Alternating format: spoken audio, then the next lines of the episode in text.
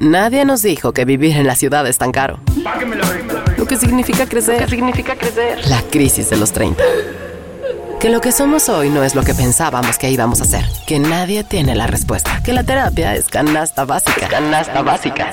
¿Cómo andamos de ánimos? Para arriba, ¿no? ¿Eso qué significa? ¿Que estamos madurando? Mo, perdónanos, ya estamos terminando. Nadie nos dijo. El podcast donde hablamos de lo que en serio nadie nos dijo sobre ser adultos. Con Ani, Nando y Javier. Nadie nos dijo. Arriba Iscali, amigos.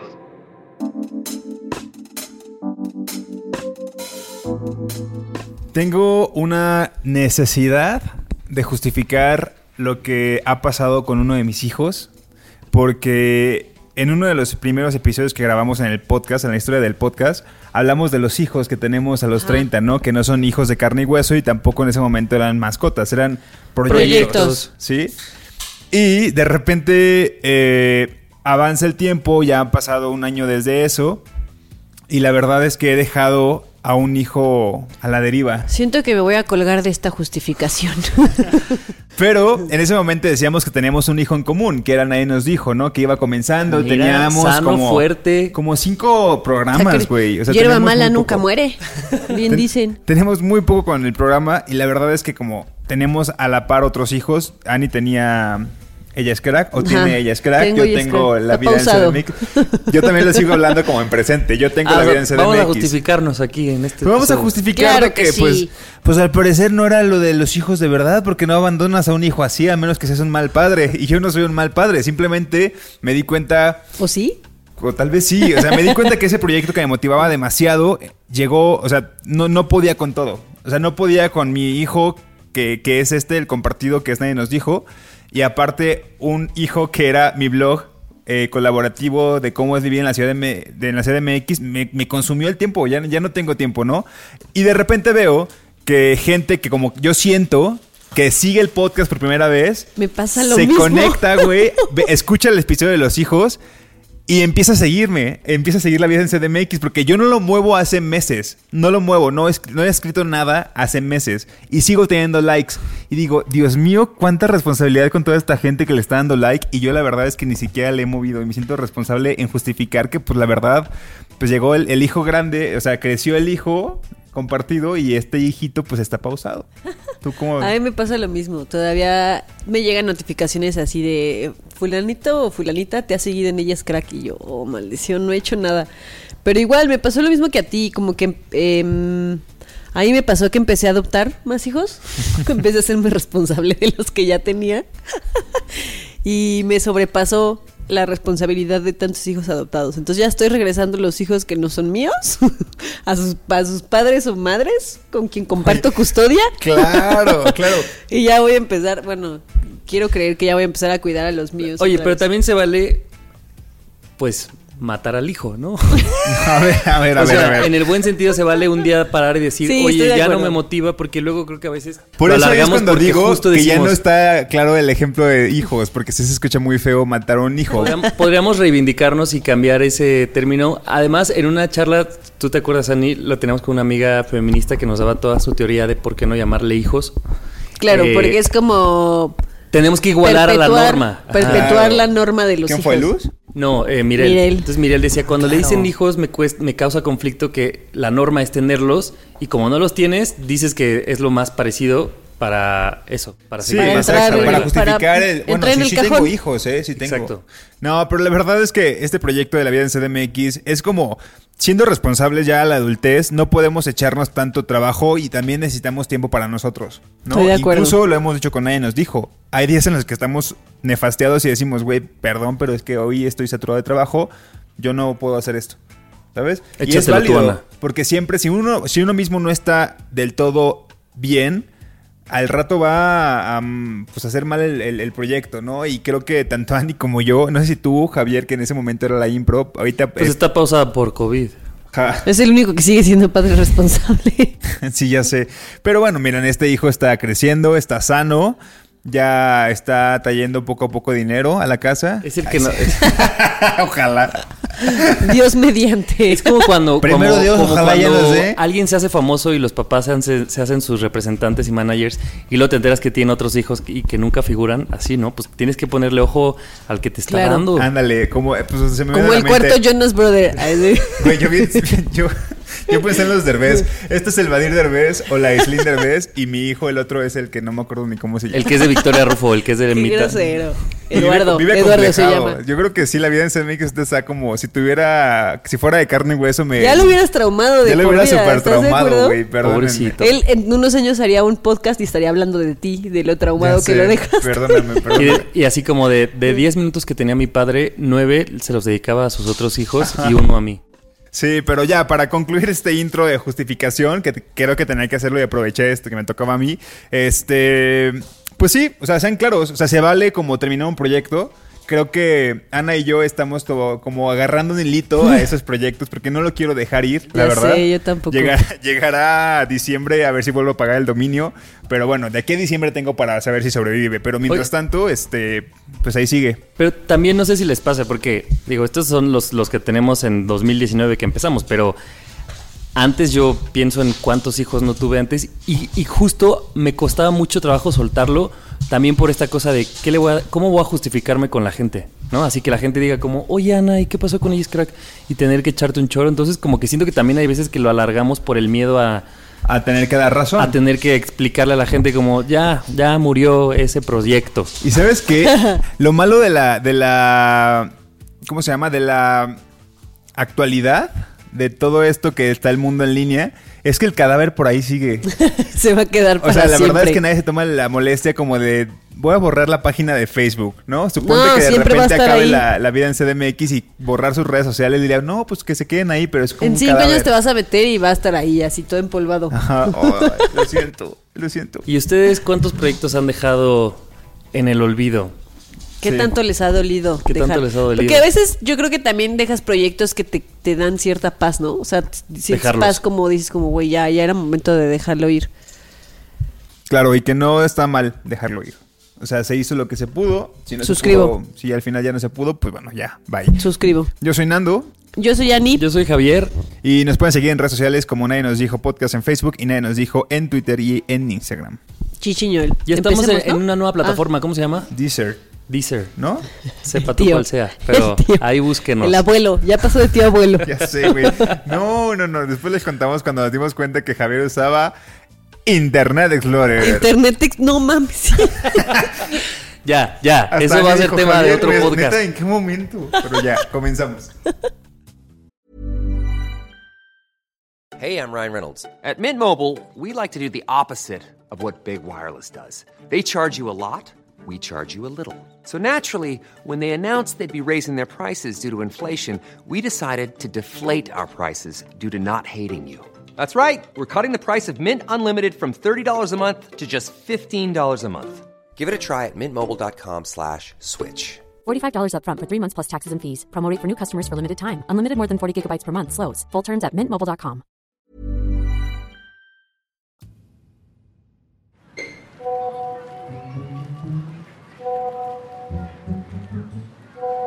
Otro grupo de WhatsApp. Nadie nos dijo.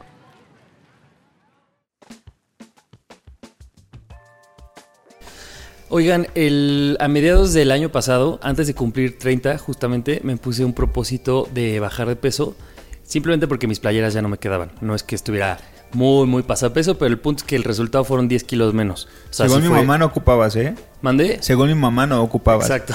Según mi mamá tampoco.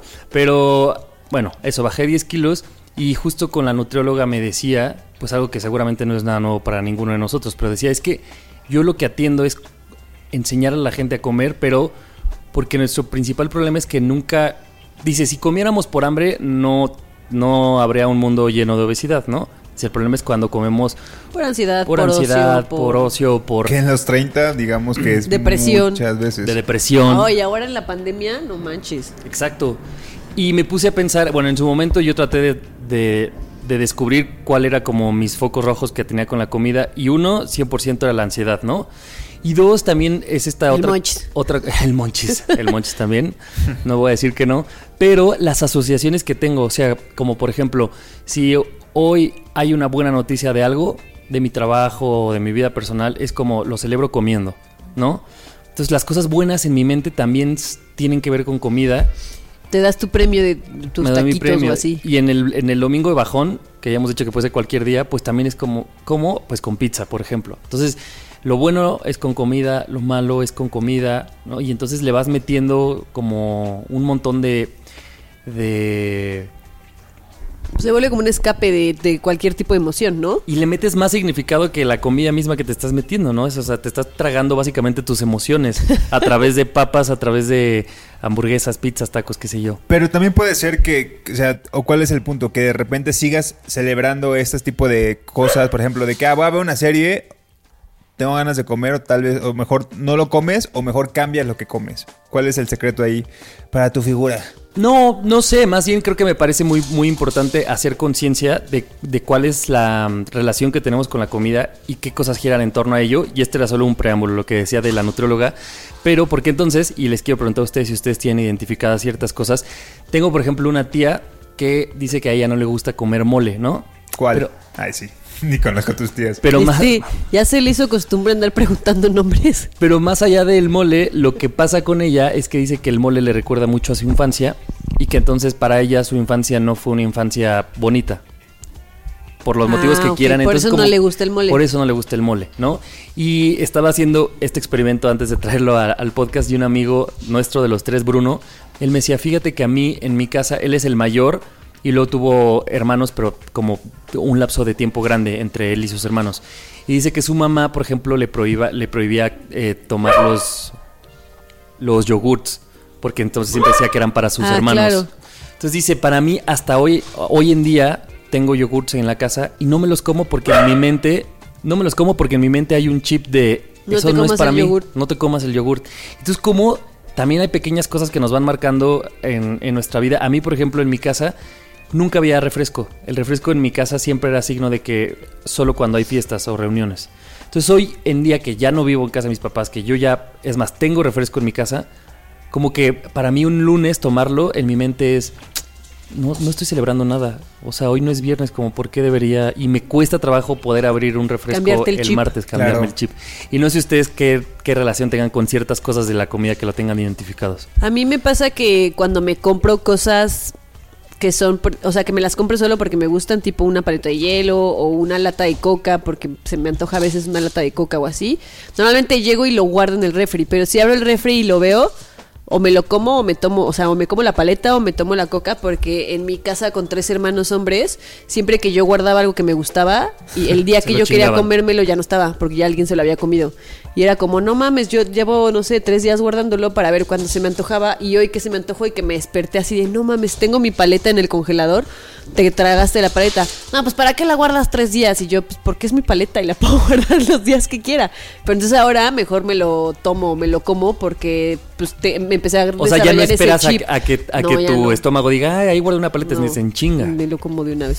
wow. Seguro. ¿Tú, Nando, tienes alguno identificado? Sí, justo, justo me viene a la mente que cuando yo hago quesadillas, y qué, qué curioso que todo se relacione obviamente con la infancia, ¿no? Porque es cuando estábamos más limitados o cuando teníamos reglas y se nos quedan cuando crecemos.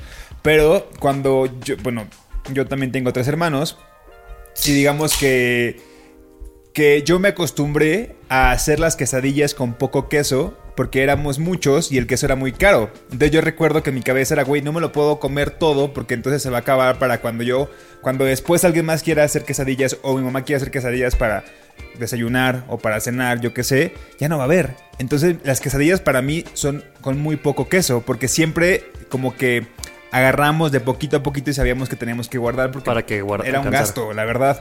Y justo ahora que yo puedo comprar mi propio queso Oaxaca si quiero, le sigo poniendo poco queso. Y de hecho, pues incluso las quesadillas con un chingo de queso no me gustan.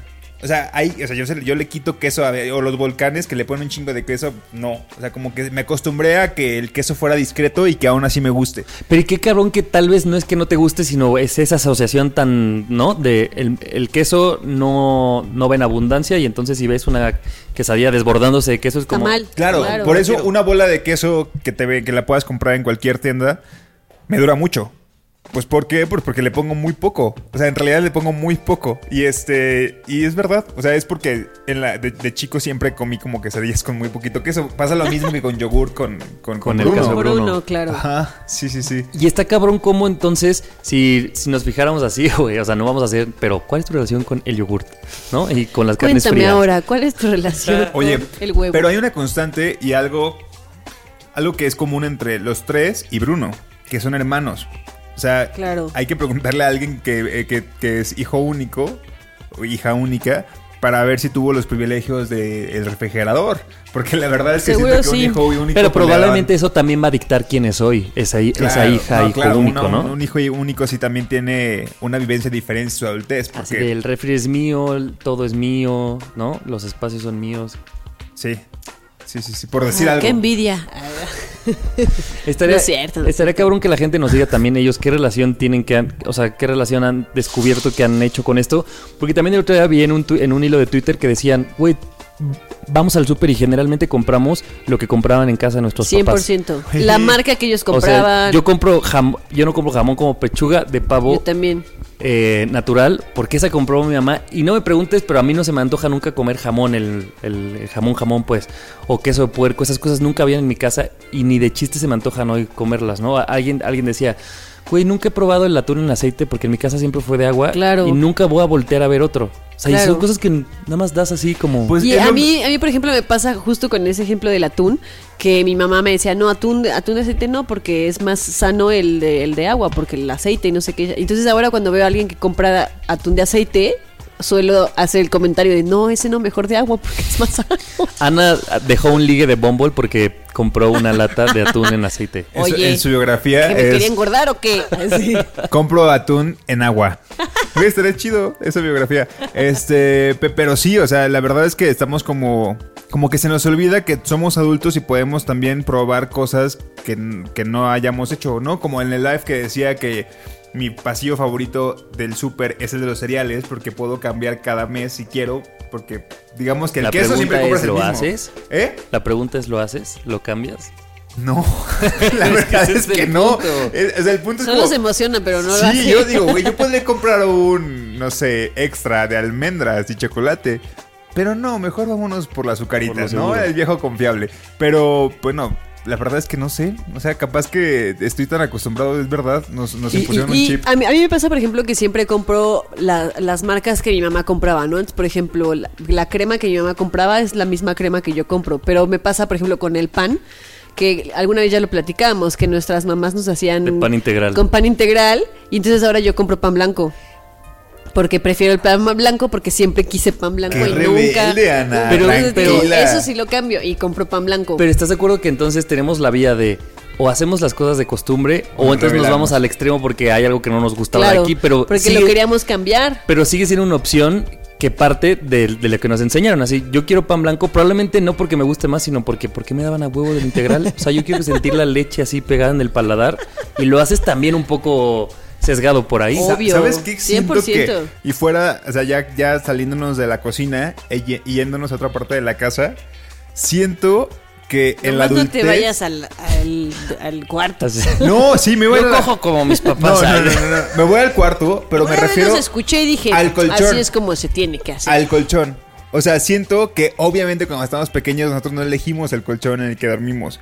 Pero cuando creces, puedes elegir qué colchón tienes. Entonces de repente si toda tu infancia dormiste en un colchón duro, dices, güey, pues probablemente es el que me gusta, ¿no? Pero vas a una tienda de colchones y te das cuenta que hay un montón de tipos que pueden ser como almohadas grandotas o algo suavecito, algo que se hunde y te das cuenta que hay más opciones. Siento que algo tan básico como el colchón, en la adultez tenemos esa, esa como libertad de elegir y de revelarnos si queremos ahora.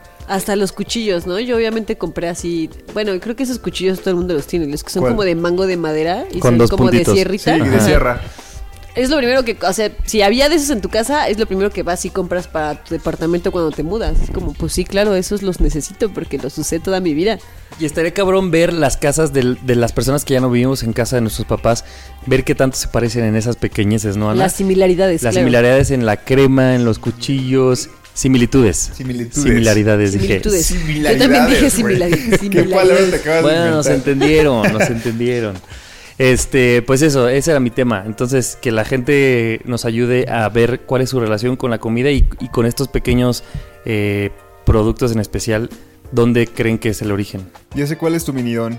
Tu minidón es elegir temas que tienen mucha carnita. Yo no doy ni tres pesos por tu tema cuando lo dices en la, en la escaleta y de repente, ¡pum! Súper profundo, güey. Toma. Órale.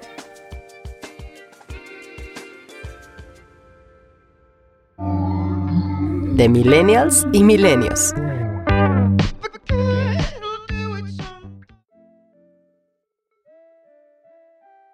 Eh, ahora, a mí me gustaría hablar de un tema que nos, de estas cosas que nos, nos encanta hacer, que es normalizar. Vamos Juegue. a normalizar algo. Y creo que es algo muy importante porque, por lo menos puedo hablar por mí, algo que por lo menos a mí me ha pasado, y es em, que a veces tienes una opinión sobre algo, y a lo mejor es una opinión muy fuerte sobre algo, que has repetido tantas veces que eso es lo que opinas, que a veces te llega nueva información y ya no sabes, y cambias de opinión y ya no sabes cómo decir que cambiaste de opinión, porque cómo vas a cambiar de opinión si toda la vida has dicho que, que para ti este era, azul y ahora que te diste cuenta que es verde porque te llegó nueva información, pues ahora cómo le haces para cambiar. Y yo creo que es bien importante que normalicemos que está bien cambiar de opinión. No pasa nada si tú crees algo, te llega nueva información y tu creencia cambia tu opinión cambia. O sea, creo que es muy valioso que tengamos la capacidad o que desarrollemos la capacidad de mm, recibir nueva información, analizarla y a partir de eso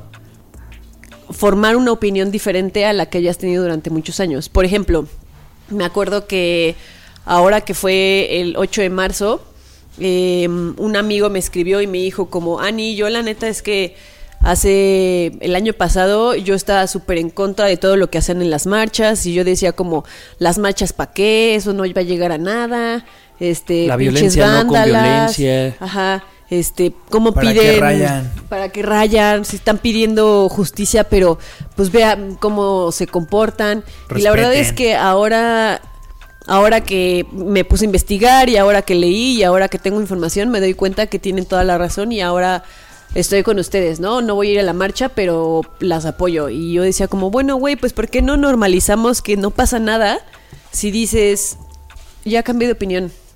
no te vamos, o sea, deberíamos de dejar de criticar, deberíamos de dejar de, em, pues como, no quiero decir apalear porque no es la manera correcta, pero no sé, a lo mejor como, como humillar o burlarte de la gente si es capaz de cambiar opinión. De Porque además lo tachas de incongruente, ¿no? Ajá, exacto.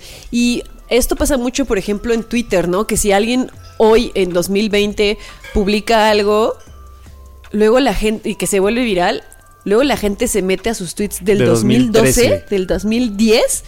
Y, ah, pero mira, aquí dijiste lo contrario. Claro, porque yo era una persona completamente diferente hace 10 años y la información que hoy tengo Me cambió. es inmensamente diferente a la información que yo tenía hace 10 años y a la madurez y a la vivencia y a la experiencia que yo tenía hace 10 años. Entonces, creo que, digo, habrá de extremos a extremos, ¿no? Si tú nunca... em, eh, si tú nunca eres una persona que está escupiendo odio en redes sociales a, a diestra y siniestra, pues probablemente lo que te puedan encontrar, entre comillas, en tu Twitter, pues hay un comentario desatinado que no pasa nada. Claro. ¿No? Que también, pues creo que es muy importante que no aventemos odio en redes sociales. Pero pues sí, que normalicemos que cambiar de opinión cuando tienes nueva información está bien y te- de hecho me parece algo muy valioso que seas capaz de decir me equivoqué o a lo mejor no me equivoqué, solo pensaba, lo desconocía o pensaba diferente y hoy pienso otra cosa porque tampoco tiene que ser un estaba mal antes y hoy estoy bien, simplemente puede Estoy ser un algo de pienso diferente, ¿no? Y que además siento que esta cosa de sentirnos presos de nuestras propias palabras del Javier de hace cinco años, de hace 10 años, digo, uno, Es horrible. frustrante y dos, pues también yo digo, creo que lo decía en un episodio o en un live, ya no me acuerdo, pero alguna vez lo mencioné, como que en nuestra sociedad, por lo menos en la mexicana, la constancia es lo que más aplaudimos y valoramos, ¿no? Entonces, el güey que a los 15 años quería ser doctor y a los 45 lo logró, bueno, no, se tardó mucho, pero Supongamos que, pues, que a los 45 sigue siendo doctor, dices, güey, le aplaudes de no mames, qué cabrón, tú siempre supiste lo que querías. Y la persona que cambió de carrera tres veces y que a los 40 inició un nuevo negocio porque lo descubrió, es como, "Mm, eres inconstante. mm, está-". Y dices, güey, ¿Por qué no pues, duras? y la vida trata de, de justo de evolucionar y qué bueno que hoy, un día lo, decíamos, lo decíamos, Ani, no sé si todos, pero creo que Ana y yo sí, porque además venimos de escuela católica, yo en algún momento fui pro vida. O Claro. sea, probablemente a los 15 años yo pensaba que el aborto estaba mal. Porque mi conocimiento era de mis maestras que eran monjas, ¿no? De las que me Claro. daban religión y de mi, de mi familia que es católica, que, o sea, de la escuela que te prohibía escuela. agarrarte la mano un hombre con una mujer porque pecado. Simplemente ¿no? pasa la vida, pasan los años y ahora digo, qué absurdo es. Pero bueno, en algún momento fui pro vida, güey. Y, y no pasa nada. Es que no deja de ser, a ver, esto ejemplo de que, de que han sacado tweets de personas de hace 8 años, de que pensaban diferentes. Para empezar, saca cuentas de cuántos años tenías hace 8. Claro, éramos o sea, unos hay gente que ahorita son súper que comentan y lo que quieras y pueden tener 28 años y hace 8 pues tenían 20, güey, o sea, estaban súper chavitos, la verdad. Métele la inmadurez Met- como un métele la inmadurez, métele que en ese momento, por ejemplo, que ustedes fueron educados en, en escuela católica y aún así toda la educación, o sea, sí, eh, siempre va a venir influenciada por la persona que te da la clase, ¿no? La persona de cómo piensa esa, esa, esa, esa persona, ¿no? Y es hasta cuando ya comienzas a crecer que te das cuenta que no hay una persona que te está enseñando, sino que tú eres la, la persona que está aprendiendo con todos sus errores. Pues cuando comienzas a toparte con cosas de que, ay, güey, sí la cagaba, ¿no? O sea, sí es esto y aquello. Y la verdad es que hay que ser muy conscientes y de mente abierta de que no conocemos todo. O sea, no, o sea, neta, nadie conoce todo en este mundo, güey. O sea, ma- mañana podemos aprender más cosas de feminismo, tú, Ani, Claro, que eres todos. una feminista que, que sabe mucho, y el día de mañana vas a aprender un chingo. Y vas a decir, ah, mira, esto estaba mal porque Ajá, no lo había exactamente, entendido. porque no conocemos todo y eso siempre hay que ir con la mente abierta a conocer nuevas cosas. Y lo que dice Ani, a aprender de ello y a saber y aceptar cambiar de opinión. Y los que estamos por fuera, a no juzgarle. Claro. Y sobre todo también creo que algo que no hacíamos a los 20, o por lo menos no yo, yo era una persona que aceptaba lo que me decían como verdad, ¿no? O sea, si alguien, un profesor, mis papás... Claro, sobre todo si viene de alguien como con autoridad. ¿no? Lo que te dicen, pues es lo que es. Y llega un momento en el que la gente de arriba, o sea, les tienes respeto, pero también ya los, ya los juzgas, como lo que me está diciendo mi tío, puede que tenga Pero razón, no, pero no creo puede que, que, los no. juzgues, pero los cuestionas. Los Sí, cuestionas, los cuestionas. justo. Y creo que en esta es una cosa que también adquieres con la edad, ¿no? O sea, conforme más creces, más te cuestionas hasta las cosas que te inculcaron, ¿no? De, de morros, lo que ves en los medios, lo que, lo que dice una letra, una canción. Y entonces es cuando empiezas a, a decidir qué cosas ya no quieres consumir, a qué personas vas a silenciar en tu vida, qué discursos ya no quieres repetir. Y, güey, estar como criticando que en algún momento fuimos parte de eso, pues no nos llevaría a ningún lado, ¿no? De hecho, o sea, creo que sería como hasta contraproducente, ¿no? ¿Para qué desgastamos energía o para qué invertimos nuestro tiempo en discutir si somos congruentes o no cuando lo que estamos haciendo es algo, creo yo, admirable? O sea, también creo que cambiar de opinión es algo difícil. O sea, si tú toda tu vida te repetiste que azul y de repente dices, no, no mames, es que era verde, pues también es algo que no es fácil de aceptar y que no es, fa- no es fácil como, pues sí, darle la vuelta y decir, ok, ahora, ¿saben duele. Yo pienso que, que ahora es verde. Y, y perder el tiempo en estar pensando si, si eres congruente o no, pues te, te resta energía de el poder seguir aprendiendo cosas y a lo mejor seguir cambiando de opiniones o reforzando las opiniones que tienes, ¿no? Claro. Es como gastar energía a lo, a lo menso. También tiene mucho que ver con el ego de las personas.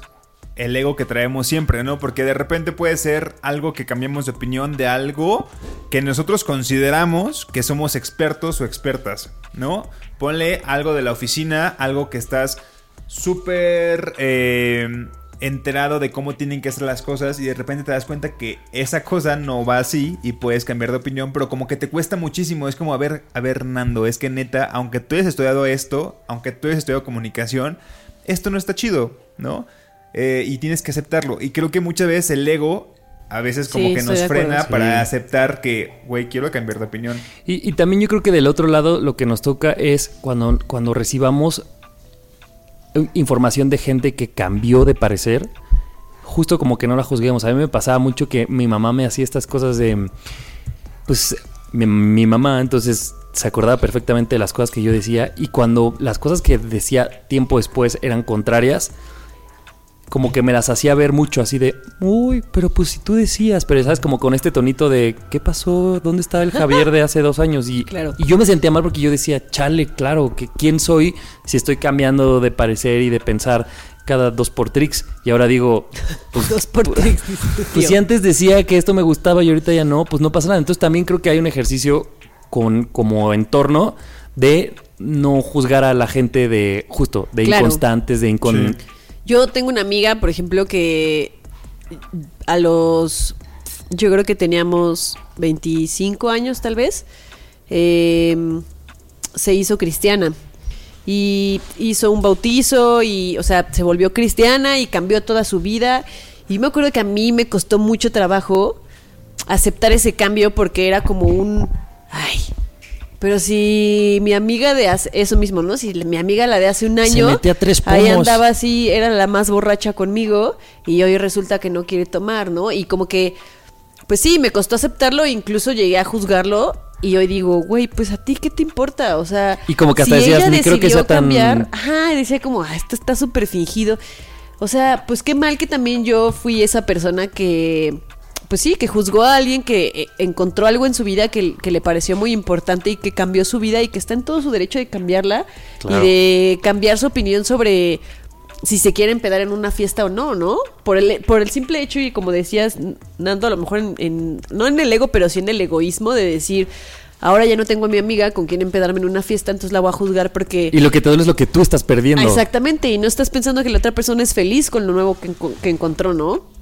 Sí, está cabrón, tenemos que ser más comprensivos en ese sentido Y y, empáticos con y el otro. empáticos. Sí, y entender que los cambios siempre van a ser para algo, mm, en el mayor de los casos, para algo positivo, ¿no? Es muy, no sé, no conozco personas que hayan sido eh, a favor de la legalización del aborto y después se hayan hecho providas, ¿no? O sea, el chiste es como que cambies tu argumento y tengas como una mente abierta a saber que puedes aprender cosas nuevas y que eso te va a hacer cuestionar lo que toda tu vida te has pensado que es normal y te va a hacer crecer como persona. Porque el mundo está avanzando y no todos conocemos nada. O sea, no todos conocemos todo, perdón. Este. Y que todos nacimos sin saber nada. Sí. Ni caminar, ni hablar, ni hacer del baño, tal vez. Entonces, Eso, pues, eso todo- todo es Arjona, güey, lo puede volver una canción en su propio, en su próximo disco. Ni, ni empieces a darle ideas a Arjona. Porque nos escucha, el otro día nos comentó. I'm Sandra, and I'm just the professional your small business was looking for. But you didn't hire me because you didn't use LinkedIn jobs. LinkedIn has professionals you can't find anywhere else, including those who aren't actively looking for a new job but might be open to the perfect role, like me. In a given month, over 70% of LinkedIn users don't visit other leading job sites. So if you're not looking on LinkedIn, you'll miss out on great candidates like Sandra. Start hiring professionals like a professional. Post your free job on linkedin.com/people slash people today.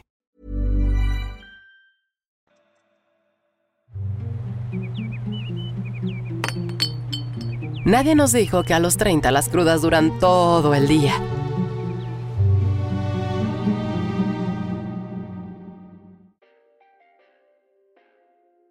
¿Recuerdan cuáles eran sus problemas cuando estudiaban? Por ejemplo, el hecho de. ¿La universidad o qué? La universidad, sí, así como tipo, híjole, el examen. El examen Claro, no lo va- pasar. pasar. No perder la beca.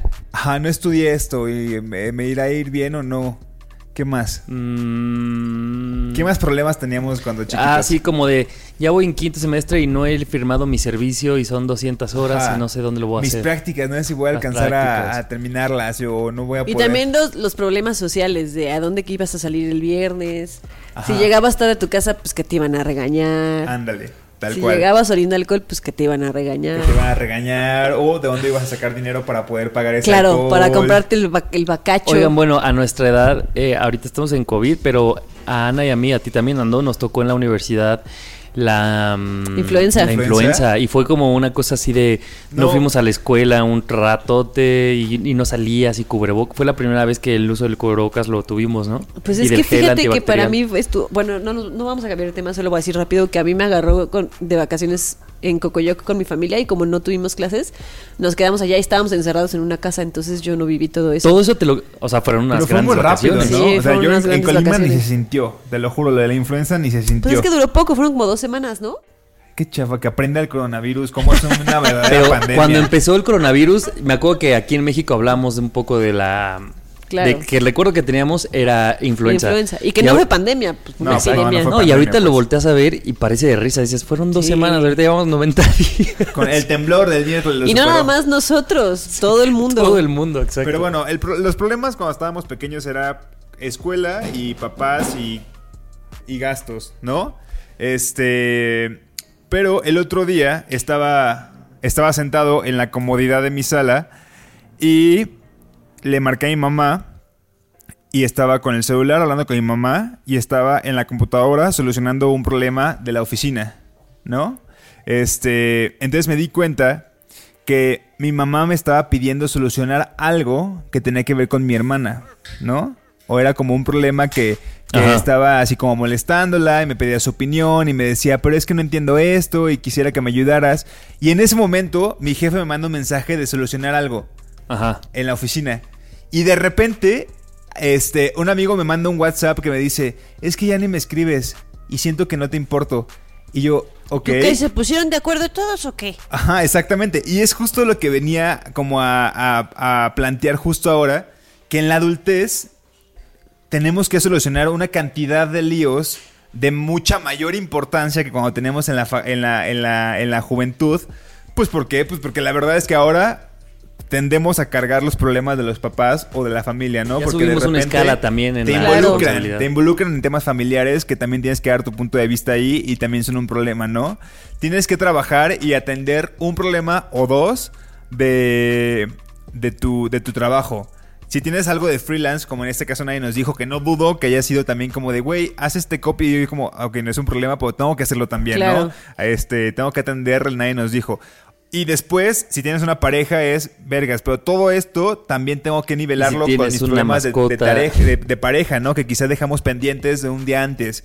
Y después llegan los amigos y te dicen, güey, pero es que no te estás bien desconectado, ¿por qué no escribes? Y es como, güey, denme un respiro. O sea, dennos un respiro. Porque Pinche la verdad, adultez, relájate. la adultez te viene una- a dar una putiza de líos. y Ani se ríe que digo líos en vez de problemas.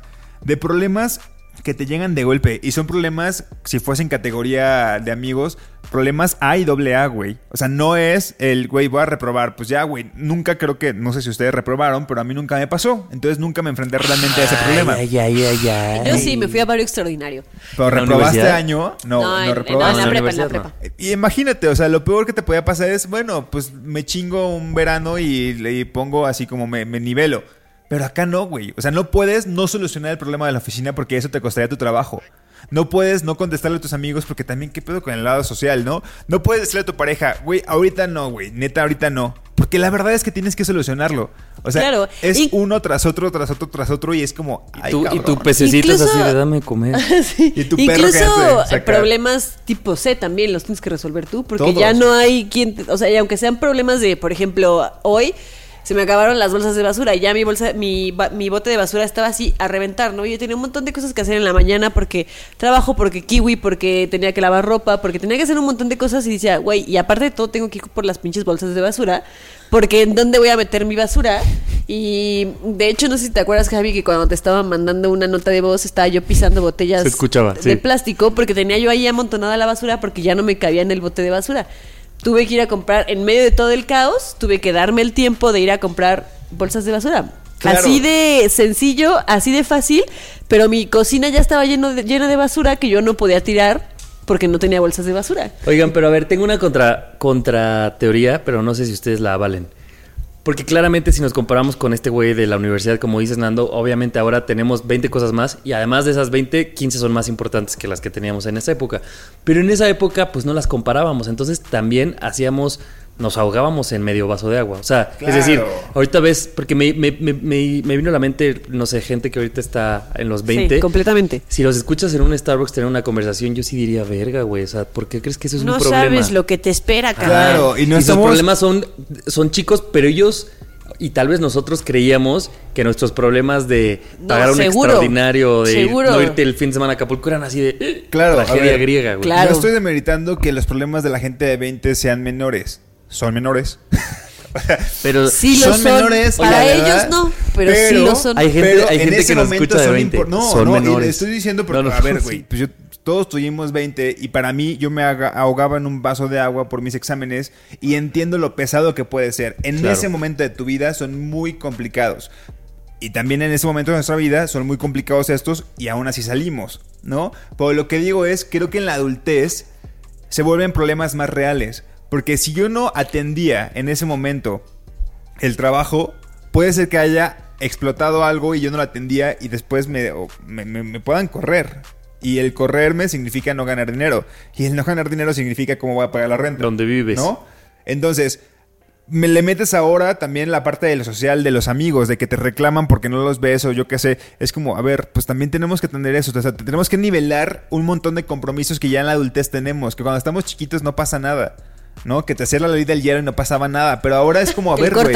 No, y que hasta como dices, Nando, a lo mejor a los 20 sí trabajábamos, pero también éramos el eslabón más chico. Entonces, pues tú también sabes que el peor escenario era que el becario no hizo su chamba, no va a pasar nada. Seguramente ahorita tu chamba ya también tiene una mayor responsabilidad que si no Mayor la haces, peso, claro. mayor peso, Claro. afectas a más estructuras, ¿no? Sí, sí, sí. Entonces la adultez sí viene cargado como con un montón de problemas que tenemos que lidiar y tenemos que sacar como tiempo y, y- y esfuerzo de todo, pues para poderlo solucionar porque no nos prepararon para esto. O sea, creo que sí nos llegan de golpe. Y como que cada problema que llega extra dices, ah, ok, una pandemia. No contaba con eso, pero bueno. Súmale. Y Puedo, luego tembló. puedo con la Súmale. pandemia, ¿no? Supongo. Oye, así la, la vida de entre tanto caos, nada más quiero decirte que va a sonar la alerta para que bajes y para que te friques unas tres horas el día de hoy. Y fuera de eso, después tienes que volver Maldita a trabajar sea. con el miedo. Maldita ¿no? sea. Sí, o sea, como que la adultez sí es tú solito. Nadie te va a agarrar como a tu perro agarraste cuando, cuando empezó la sonar la alerta sísmica. Tú tienes que agarrarlo a él. Tú tienes que agarrar a tus hijos, ¿no? O sea, Claro. Sí está muy Ya depende heavy. de ti, no depende de nadie más. Cuando empezaste el tema hablando de lo de la familia, me acordé de una vez que eh, mi familia tiene una perrita, ¿no? Ahorita la perrita obviamente vive con mis papás porque era la perrita de la familia y se llama Twinkie. Y Twinkie, este, ya sé. Pero aparte es Y sí parece cute. Twinkie. Oh. Parece un Twinkie de, de los de vainilla. Eh, Twinkie tiene un problema autoinmune y de repente tiene problemas de la piel y entonces hay que darle cortisona y qué sé yo. Hubo una época hace, yo creo que ha de tener como seis meses tal vez, que el problema que ella tenía se empezó a poner cada vez más grave y cada vez más grave. Y pues mi mamá y mi papá llegó un momento en el que ya no se ahogaron, ¿no? Entre los problemas que ellos tenían y como que ya no ya su cabeza ya no les daba para resolver el A problema Twinkie. del, de Twinkie, ajá. Hasta que yo los fui a visitar un fin de semana, obviamente todo esto antes de la pandemia, y cuando vi a Twinkie yo la vi muy mal y le dije, ma, pues, ¿qué pasa con Twinkie? Ya me explicó todo. Perdón, pero es que, Y- perdón, pero es que me da mucha risa cada vez que dices Twinkie. Y este me dice, pues es que pasó esto, el otro, el otro, yo ya no sé qué hacer. Y yo, yo así como que tomé la batuta y dije, ok, esto lo resuelvo yo. Se Y vuelve mi que- responsabilidad. Ajá, y tuve que llegar y decir, vamos a hacer esto, tú háblale a tal veterinario, tu papá hace esto, tú te vas a encargar de esto. Y a la a las dos semanas de que yo hice la visita y resolví todo, Twinkie ya estaba mejorando y hoy en día pues es la misma per- la el mismo Twinkie de La misma vainilla. Twinkie. La misma Twinkie de vainilla que... Pero sí, a veces te toca tomar la batuta y decir, ok, y pues... a los 20 no hubieras tenido eso. No, güey. jamás. Ah, claro. ¿De dónde sacas las herramientas para tomar ese tipo de Totalmente. decisiones? Pues Es- las tienes gracias a que tienes que solucionar tu día a día como adulto en Y la ya Ciudad tienes de ese México. chip en todos lados, ¿no? Y vas a tu Claro. casa y dices, ah, aquí también puedo. Ok, entonces tengo que resolver esto. Ah, me pasó cuando instalé mi lavadora, que esto está en proceso de, de- de solucionarlo. Pero resultó que el desagüe está tapado. Entonces, pero no está tapado como arriba. Yo pude meter la manguera de la lavadora, pero cuando empezó a, a enjuagar, empezó a, el- el- la, A sacar, a- me empezó a a escupir el agua. Wow. Entonces, bueno, le puse otro tubo para mandarlo a la regadera y ahorita estoy lavando así, ya le hablé al plomero y el plomero me va a ir a destapar. Pero pues tienes que resolverlo en el momento porque, a ver, yo ya tenía la ropa toda mojada, Mojada. ahí adentro de De la esa vez que te lavadora. encueras para lavar también lo que traes puesto. Exacto. Y yo así en toalla, otra vez. Otra historia en Ah, toalla. ándale, mame estar en toalla fuera de su casa, güey. Esto ya. Pero tiene un punto, Ana, con lo del tema, el tema Twinkie. Este. Que también cuando creces, y ahorita, digamos, a los 30 no, no, no está pasando tanto, pero vente- vete a 10 años. Esos 10 años que tú creces, también tus papás. Entonces, en algún momento te vas a hacer cargo también de todo lo, lo- lo que le pase a ellos, ¿no? Eh, y, y es parte de las reglas que vienen, o sea, del contrato que firmamos conforme vamos creciendo. Todo Claro. esto que tenemos, si somos hijos responsables, por supuesto. Entonces, creo que sí, y, y- y- y vuelvo a lo mismo, o sea, no es de meditar lo que las personas de 20 o 15 años piensan, porque en ese momento nosotros pasamos por ahí y también era un vaso de agua y nos ahogábamos y era un gran problema. Pero cuando crecemos nos damos cuenta que los problemas se magnifican y se, y se multiplican, ¿no? De repente veo historias de amor que, que de personas que están sufriendo a los 18 y digo, verga, pues sí, güey, súfrele. ganas de darle unos zapes. Sí, pues claro, pero no lo Aunque podemos hacer, güey, porque su dolor sí. es real. Su dolor es real, lo que está sintiendo es real. Pues no le puedo, o sea, pero lo- Y aparte están viviendo lo que les toca. Exacto, es lo que 18. te toca, pero, pero también es como, a ver, güey, tienes 18. O sea, Sí. neta, neta, neta, esta no va a ser la primera vez que te van a romper el corazón. O cuando- Más bien, sí, es la primera vez, pero no va a ser la última, ¿no? Sí, Ajá, ándale, sí, exactamente. Y, y- y- pero lo que sí creo es que. lo que sí creo es que esa primera vez que te rompen el corazón, por más que tú digas, ay, morro, lo que sea, sí es la primera vez y nunca se te olvida. Claro. Esa primera vez que. O sea, es la primera vez que sufres de, de que alguien te hizo pomada y no la olvidas nunca. Y es un dolor nuevo, o sea, Es un dolor nuevo, claro. Sí, no, sí, sí. no lo vuelves a A mí saben qué me pasa más bien al revés. No sé si les ha pasado con primos o de repente gente que conocen así más joven, pero me pasó con la hermana X, una, una morra, y llega con su novio, pero tenían como 21. Y la morra me decía como, sí, es que hemos hablado de casarnos. Y yo, y yo, ay, güey, y juraba y juraba. Entonces yo ya me dije, bueno, ¿Qué voy a chingar más. No, no chingarla, pero le empecé a hacer preguntas y la morra juraba que esta era una relación ya la última. Y, y me encontré a su hermana la semana pasada y le pregunto, le digo, oye, ¿tu hermana sigue con este güey? Obviamente no. O sea, fue y yo. Y dije, claro, pues todo el mundo fuimos ese güey o esa morra que se juró casado a los 20 años con su Claro. amor de 20 años. O no les ha pasado que a esto a lo mejor va a sonar muy culero, pero a mí me pasaba con una amiga que es más chica, este, que de repente, pues no sé, yo le contaba que me peleaba con el ex o lo que sea, y entonces ella como que me trataba de dar consejos, ¿no? Y yo decía, o sea, como que la escuchaba y decía, claro, esto que me estás haciendo ya lo viví, eso es lo que tú estás viviendo, lo que yo viví es algo diferente porque es una relación, pues de alguien por lo menos seis años más grande que tú, entonces como que... O sea, Pero sentía como yo- qué consejo das así de, Pa- hazle, una carta. Ok. no me acuerdo exacto, o sea, recuerdo el sentimiento, como decir, como claro, o sea, eso lo entiendo, o sea, como ella trataba como de explicarme lo que yo estaba sintiendo, porque a ella también le acababan de romper el corazón, ¿no? Entonces me decía como, no, pero pues es que entiende que, no sé, que pues así son las cosas, y yo, no, es que eso ya lo sé. O sea, pues sí, ya lo sé, no es mi primera relación, ¿no? Pero como que me daba risa. No, me daba risa, como ternura, como decir, Claro, pues es yo, el- pues yo ya pasé por ahí, solo pues ella está viviendo ese momento, está aprendiendo muchas cosas y eso que está aprendiendo se lo quiere compartir a alguien que pues ya lo vivió y que ya lo sintió y que ya lo aprendió, ¿no? Claro, era, y- era muy bonito. Y, y que funciona también hacia, hacia nosotros con la gente que está mayor. O sea, alguien que escuche el podcast Claro. quizá y tenga 40 y a sepa lo que "Ay, de verdad pendejo". es eh, que te truenen Ah, una rodilla o que no te puedas levantar de la cama porque estás crudo, crudo en verdad. O sea, creo que nosotros pues sí decimos, güey, es que estoy crudo, eh", pero tenemos la opción de... Hoy me desperté "Ah, crudo, me desperté, estoy cierto". trabajando crudo. Yo también un poco. Pero cuando estás, cuando estás más grande, o sea, hay veces que la- el, el dolor de rodilla ya no es como, ay, bueno, ahí crujió. No, es ya vete a ver si la rodilla no tiene algo, Sí, güey, ya te es, va a no pasar. puedes caminar Ajá, o sea, por la culpa de la rodilla. sí, o, o, o métele divorcios, o métele hijos, adolescentes, o métele que tu perro ya está muy viejo, yo, yo qué sé, o sea, cuando, o sea, todos somos como, volteamos hacia abajo y decimos, ay, cariño. Güey. Ay, claro, bebé. pues, eh, y uno de, excepto los de 20. Ay, sí. Los de 20 siento que voltean, la- no, no voltean con los de 10 y dicen, güey, No, pues qué no. pendejo eres. No, me acuerdo cómo era esta, esta mm, gráfica en la que justo tú decías, Nando, pues los papás, nosotros crecemos y los papás también crecen, pero ellos van en descenso, ¿no? Decreciendo. Ellos van decreciendo. ¿Cuál es el pico? O sea, arriba qué es, los 40 o los 50? ¿A qué, a qué edad empiezas a, Yo a creo ir que a los bajando? 50, ¿no? Como a los 50. O sea, todavía Sí. nos faltan 20 de ir subiendo. Claro. Claro. Es como cuando yo decía que yo no quería ser tan viejo y me quería morir a los 60. Ahora que voy a cumplir 30, digo, ah, Te cabrón. queda la mitad. de ¿Ya vida. voy a llegar a la mitad? ¿Qué dijiste? Me estaba distrayendo. ¿Y tú que Ustedes que ya van a cumplir 31, amigos, no sé ni cómo le van a hacer. Pero yo no dije eso de que yo me quería morir a los 60. Eso lo dijiste tú. Eso lo dijiste tú, sí, sí. ¿A mí qué? Yo a Y los solo 70 vas ¿qué un, voy a un añito atrás de nosotros. Exacto. Tampoco es como que vayas 10 años. No eres ese de 20 años del que estás hablando. Oye, es que yo y- siento que tengo en mi cabeza 25. Pero para concluir, siento que ese tema que dices, Nando, tiene mucho que ver con el que tú decías, Ani, ¿no? O sea, justo es vernos 10 años después o 5 años después y ver cómo vamos evolucionando y cómo lo que era un problema a los 20 ahora nos reímos de él. Y ahora decimos, güey, estos son los verdaderos problemas. Y a los 40 seguramente diremos exactamente lo mismo de el Nando Javier y Seguro, Ana del claro. 2020. Claro. Porque los problemas, como nosotros, los problemas evolucionan. Exacto. Qué locura.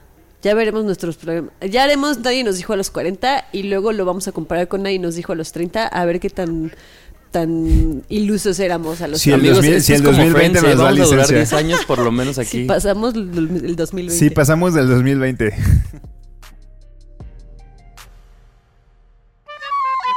Yo no quiero crecer. Quiero galletas.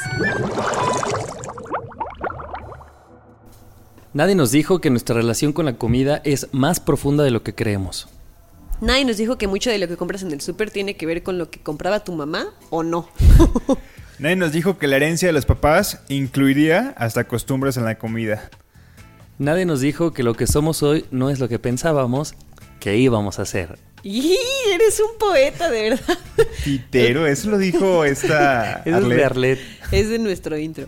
Nadie nos dijo que aceptar que cambiamos de opinión no es motivo de vergüenza, sino de orgullo. Nadie nos dijo que cambiar de opinión nos hace personas más conscientes y maduras. Nadie nos dijo que la adultez nos trae más problemas, pero también más herramientas para solucionarlos. Nadie nos dijo que nos volveríamos expertos en apagar pequeños y grandes incendios de nuestras vidas, pero también de las de nuestros papás. Nadie nos dijo que seríamos adultos chingones capaces de solucionar problemas a la vez, muchos problemas a la vez. Y en serio, lo somos. Sí, sí, lo somos. O sea, verdad. porque a veces nomás nos falta como creernos que podemos solucionarlos porque sí podemos. Y cada vez puedes meterle una pelota más a, Ahí andas Sí. este, A haciendo lo que No, no es tan sano, o sea, trata de apagar incendios y que no vuelvan a revivir, pero podemos, o sea, de verdad podemos. Este, pero bueno, gracias por habernos escuchado en este episodio y algo que queremos adelantarles es que la tercera temporada va a acabar en el capítulo 30. Sí. Sí. Ya. Pero no, no se preocupen. Esto el próximo martes, después de eso, va a seguir la cuarta, claro que sí. Exactamente. Luego, luego va a empezar la cuarta. Así que no se espanten. Cambiaremos ahí tantito la imagen. Sí, yo me voy a cortar el pelo. Yo creo que yo también, ¿eh? Voy a regresar al cabello Hay que cortito. hacernos fotos porque las, las viejitas Ya están muy viejitas. ¿Sabes qué, Ana? Lo que decíamos en el, en el live de justificar los gastos. Siento que vamos a tener como... Yo me voy a comprar como una cosilla así de ropa porque vamos a estrenar temporada. Justificando los Ajá, gastos. justificando el gasto de mi tarjeta. Justificando el tarjetazo en El Amazon. tarjetazo. Ya párenle. Ya, Amazon. Déjame en paz. Suéltame el brazo, Amazon. Oigan, muchas gracias por escucharnos. Gracias por otro episodio. Recuerden que pueden seguirnos en redes sociales en arroba nadie nos dijo podcast en Facebook y arroba nadie nos dijo en Twitter y en Instagram. Recomiéndenlo con quien quiera y escúchenlo donde quieran. Sí. Pues ya y, vámonos. y, mm, no se pierdan los jueves de live, porque son súper divertidos. De verdad la pasamos muy divertido. Deberían de unirse al clan de jueves de live. Ya se hizo una comunidad muy bonita y queremos que sean parte de, de la comunidad. Sí. Sí que sí. Pues nos escuchamos el próximo martes, amigos. Yo soy Nando. Yo soy Ani. Yo soy Javi. Hasta el martes y el jueves. Adiós, Ini. Adiós. Nadie nos dijo. El podcast donde hablamos de lo que en serio nadie nos dijo sobre ser adultos. Con Ani, Nando y Javier. Nadie nos dijo. Este programa es realizado por Se Producen Podcast. If you thought the only way to get a more defined jawline with natural looking results was through surgery, think again. Juvederm Volux XC is a non surgical injectable gel filler that improves moderate to severe loss of jawline definition and can help you achieve natural looking results with little downtime. Even better, this improved definition lasts up to one year with optimal treatment. No maintenance required. Improve jawline definition for a smooth, sculpted look with Juvederm Volux XC. For important safety information and to find a licensed specialist, visit juvederm.com. That's J U V E D E R M.com. Not for people with severe allergic reactions, allergies to lidocaine, or the proteins used in Juvederm. Common side effects include injection site redness, swelling, pain, tenderness, firmness, lumps, bumps, bruising, discoloration, or itching. There's a risk of unintentional injection into a blood vessel, which can cause vision abnormalities, blindness, stroke, temporary scabs, or scarring. Talk to a licensed specialist to find out if it's right for you.